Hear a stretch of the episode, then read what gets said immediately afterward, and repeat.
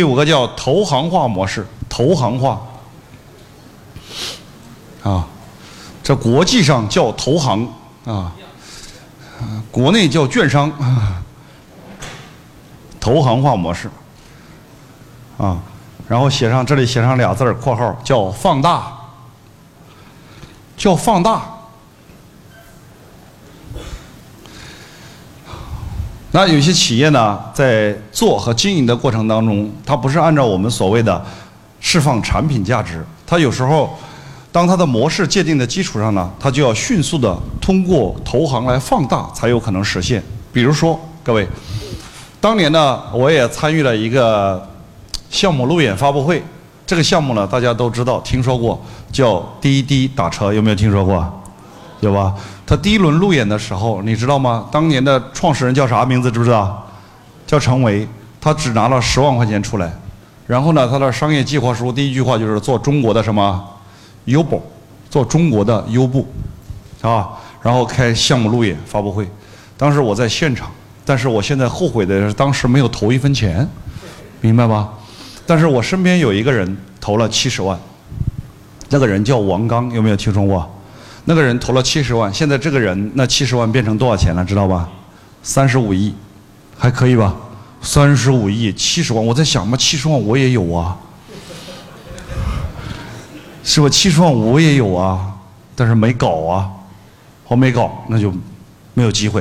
但是我当时为什么没有投？各位，你知道为什么？模式本身我认为没问题，知不知道我为什么没投？我按我传统的思维判断，我说，嗯，这一看二十多岁小伙子，没啥经验，没啥资源和背景，我心里想，这项目这么好，你能把它玩好吗？我在想，对不对呀？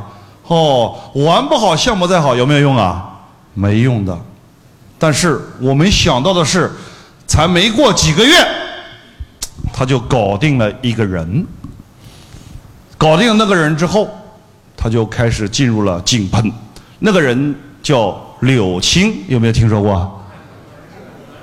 哦，人家是专门做投行的，做风投的。你想象一下，那他把柳青一搞定，完了，那柳青把所有的资源就开始跟他对接，不管是技术层面的，不管是运营层面的，还是资本层面的，开始对接。最后，我们一看，妈陈维就变成了一个什么？变成了一个形象。代言人呢，对不对？就形象代言人了。真正其实不是他在背后操作，但是他初创的这个原始的模式，能够去符合趋势去释放。最关键的不是这个人能力多强，是他搞定了一个真正有能力的人，说明陈为他还是有做企业家的这种直素，同不同意啊？像克洛克一样也是一样。那投行就是专门来。找这样的有潜质的行业独角兽，快速的把资源给你注入，然后迅速放大。如果按传统的轨迹太慢了，只能怎么样？快速的按照资本层面的方法来做。